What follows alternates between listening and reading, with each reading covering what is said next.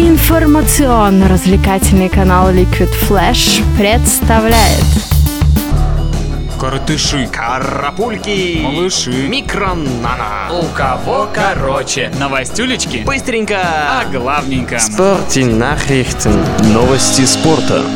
Михаил Южный закончил свои выступления на US Open. В четверг в четвертьфинальном матче он проиграл сербскому теннисисту Новаку Джоковичу, занимающему первую строчку мирового рейтинга со счетом 6-3, 6-2, 3-6, 6-0. Но, несмотря на поражение, Южный стал первым теннисистом, сумевшим забрать у Джоковича хотя бы один сет на этом турнире. Михаил был последним представителем России на US Open. Тем же днем прошлогодний победитель открытого чемпионата США по теннису Энди Маррей уступил швейцарцу Станисласу Вавринке в трех сетах 6-4, 6-3, 6-2. А это значит, что в мужском разряде будет новый чемпион, как и во всех парных. Шансы повторить прошлогодний успех остались лишь у американки Сирены Уильямс. Понятно вам, уважаемые? В предстоящий уикенд пройдет 12-й этап чемпионат мира по Формуле 1 Гран-при Италии на легендарной сверхскоростной трассе в Монце. Эта гонка является одной из наиболее любимых среди болельщиков, а одним из главных действующих лиц будет пилот Торо Россо Даниэль Риккиардо, который со следующего сезона станет напарником Себастьяна Феттеля в Red Bull. Аршавин! Сегодня сборная России по футболу сыграла со сборной Люксембурга. После поражения трехнедельной давности от сборной Северной Ирландии нашей команде необходимо было реабилитироваться и побеждать, особенно европейского футбольного карлика. Это парням удалось довольно легко. Люксембург был повержен на поле стадиона Центральный в Казани со счетом 4-1.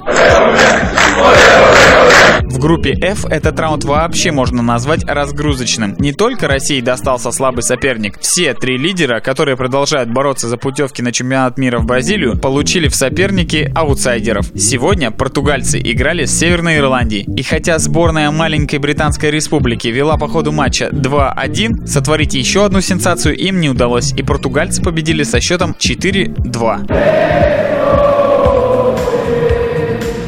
Израильтяне завтра сыграют с Азербайджаном в Рамат-Гане. Ровно год назад в Баку команды разошлись миром 1-1. Но сейчас у сборной Израиля есть еще надежда на завоевание путевки в Бразилию, а Азербайджану уже не за что биться. Йоккало-пуккало! Сборная Украины во Львове победила сборную Сан-Марино со счетом 9-0. А вот команда Белоруссии вчера не играла. Зато в группе I, где она занимает последнюю пятую строчку, была самая интересная борьба за первое место. Испанцы вчера победили финнов и сумели увеличить свое преимущество до трех очков, потому что французы сыграли в ничью с Грузией.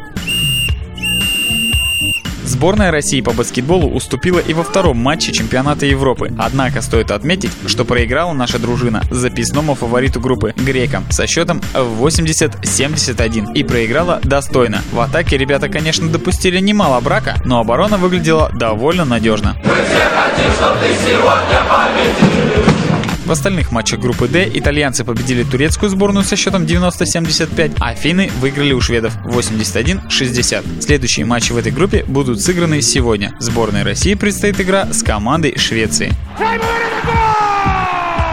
Главная сенсация третьего игрового дня в КХЛ – разгромная победа новичка лиги с самыми низкими зарплатами хорватского клуба «Медвежчак» над одним из богатеев – московским ЦСКА. Да еще насколько разгромная – 7-1. Теперь никто не будет играть в Загребе спустя рукава. А подробнее о матчах КХЛ в выпуске теплых новостей.